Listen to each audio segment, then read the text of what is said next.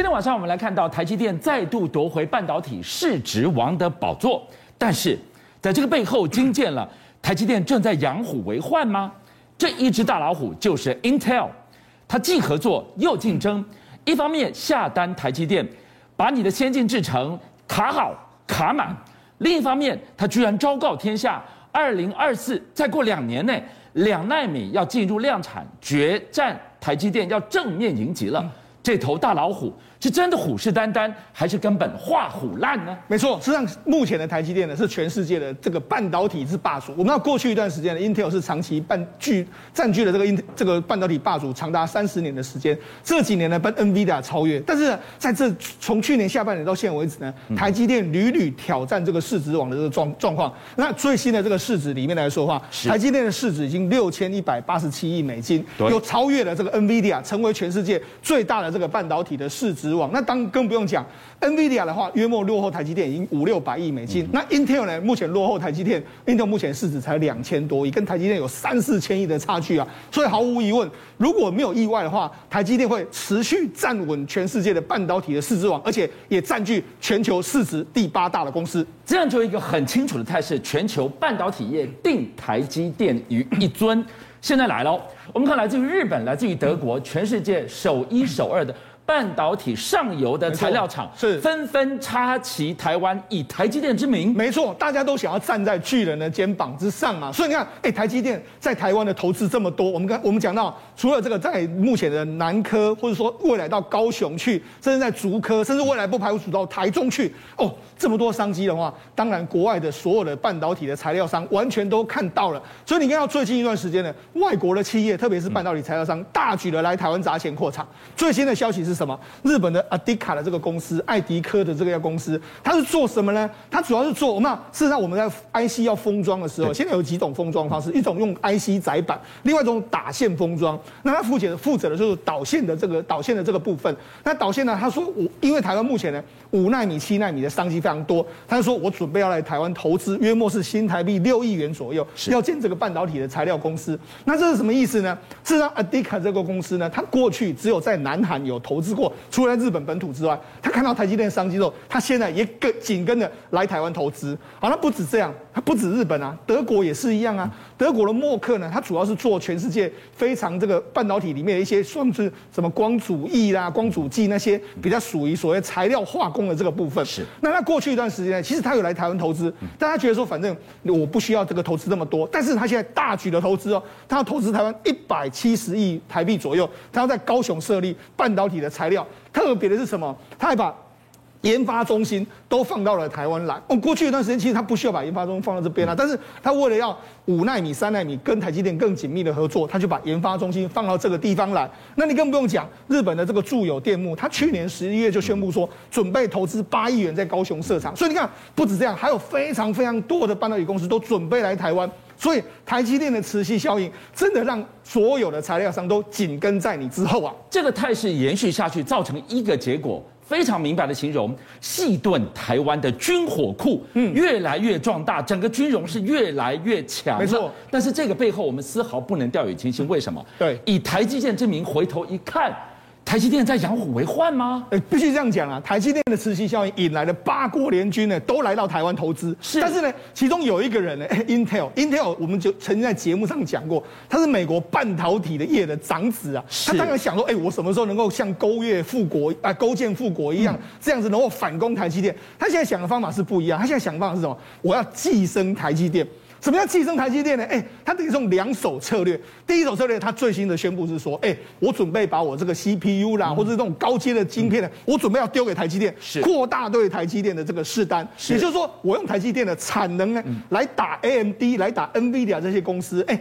呃，他还说，我三年之内成为台积电的前三大客户，所以他等于是试单给台积电。那你想说，那他就放弃了晶圆代工？没有，他另外一手策略就是，哇，火力，我给你订单，但是我自己在家里面慢慢苦苦的研发，我准备在未来的晶圆制程里面超越你台积电了。而且超越台积电，他居然连时间表不是只有野心，告诉你我要超越你二零二五，是他现在有一个更明确的时间表，哎，虎视眈眈啊。对，没错。好，我们先来看一下这个。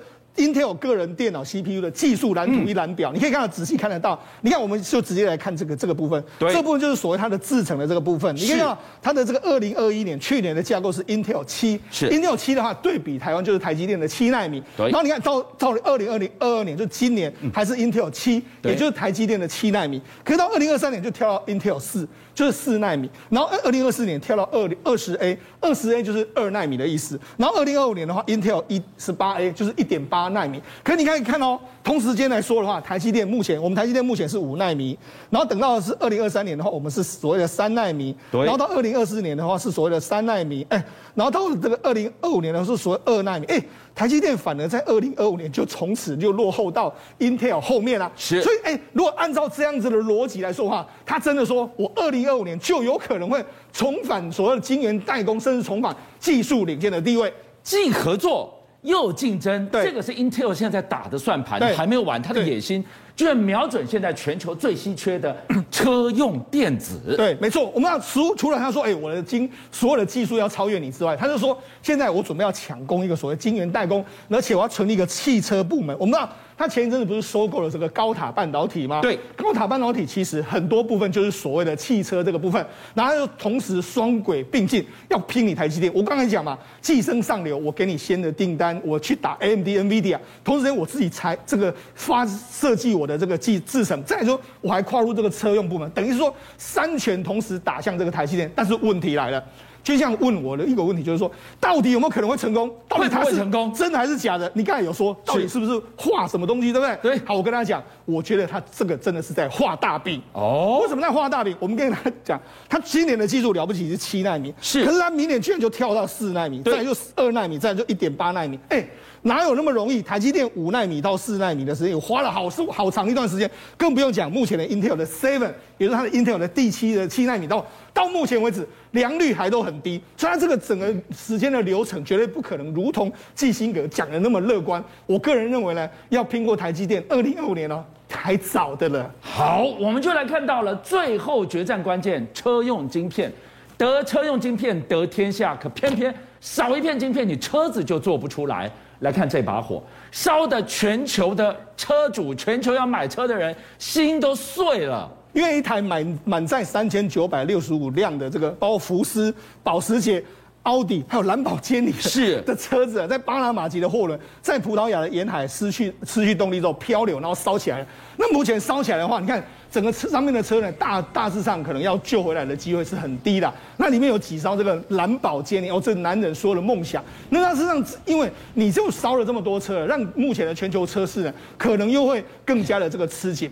因为我们要根据这个目前的预估来说，去年光是的这个福斯的蓝宝就减产了三十三万辆。结果没想到最近呢，他又说这个好像车用晶片的这个荒啊没有解决，所以今年呢，看来整个缺车的状况会持续延续下去。所以你看德德国的这个经理人。杂志说什么？他说福斯汽车准备用大概约莫是数十亿欧元的这个数字，大概是台币好几百亿，要收购华为的这个自驾车的这个部门。也就是说，我们那华为过去一段时间呢，他在没有没有被美国封锁之前，他弄了一个鸿蒙系统，对，中间还有非常多的 AI 晶片，都是 for 这个所谓自动驾驶所需。是，那甚至它的这个自动驾驶也在中国做了某某些程度的这个测试。那现在传出一个方法是，呃，这个福斯为了要加快它在办。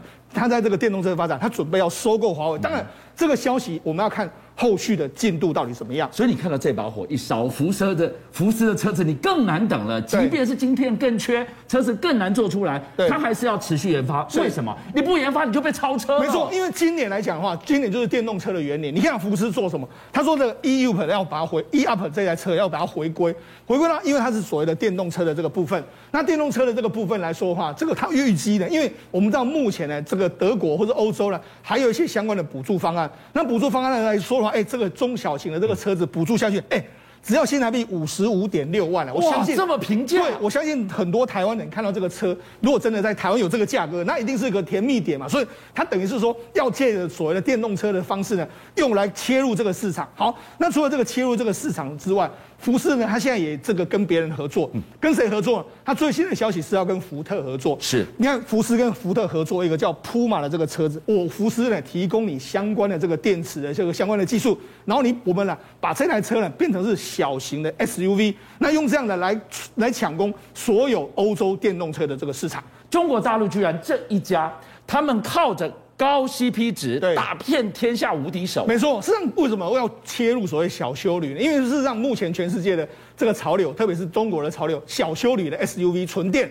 哎，卖的非常好。嗯，为什么？你看，事实上去年二零二一年的这个 SUV 的纯电的这个销售排，以中国为例，第一名居然是哪吒 V。哎，大家想说这是什么？你看后来的话，未来、未来、小鹏这些大家都认识，但是这个哪吒 V 是从哪里来的？主要是我们现在看到这一台哪吒 V，第一个。它其实是算是比较中小的这个中小型的这个 SUV，再来就是它的价位很很便宜啊，就像我跟你讲，哎，一台纯电动车这样子的一台车，如果卖你。二十七万台币，你要不要买？哇，这个很吸引人的价格，当然要买啊！所以那它，而且它这个的里程数呢，号称说它充充饱电的时候也可以跑两三百公里，是，就这个非常好。然后加满电的速度呢，可以非常快，所以大家当然觉得说，哎，这是一台好的 SUV。所以你看它力压所谓小鹏啊，力压这个未来，变成是中国纯电的 SUV 的销售冠军。那当然了，今年的展望还是非常好。那实际上它不只是只有在中国。至少在去年的时候，台湾呢已经有拍到一台车，这就是人家在拍，人家街头上面拍到了，这叫哪吒 U。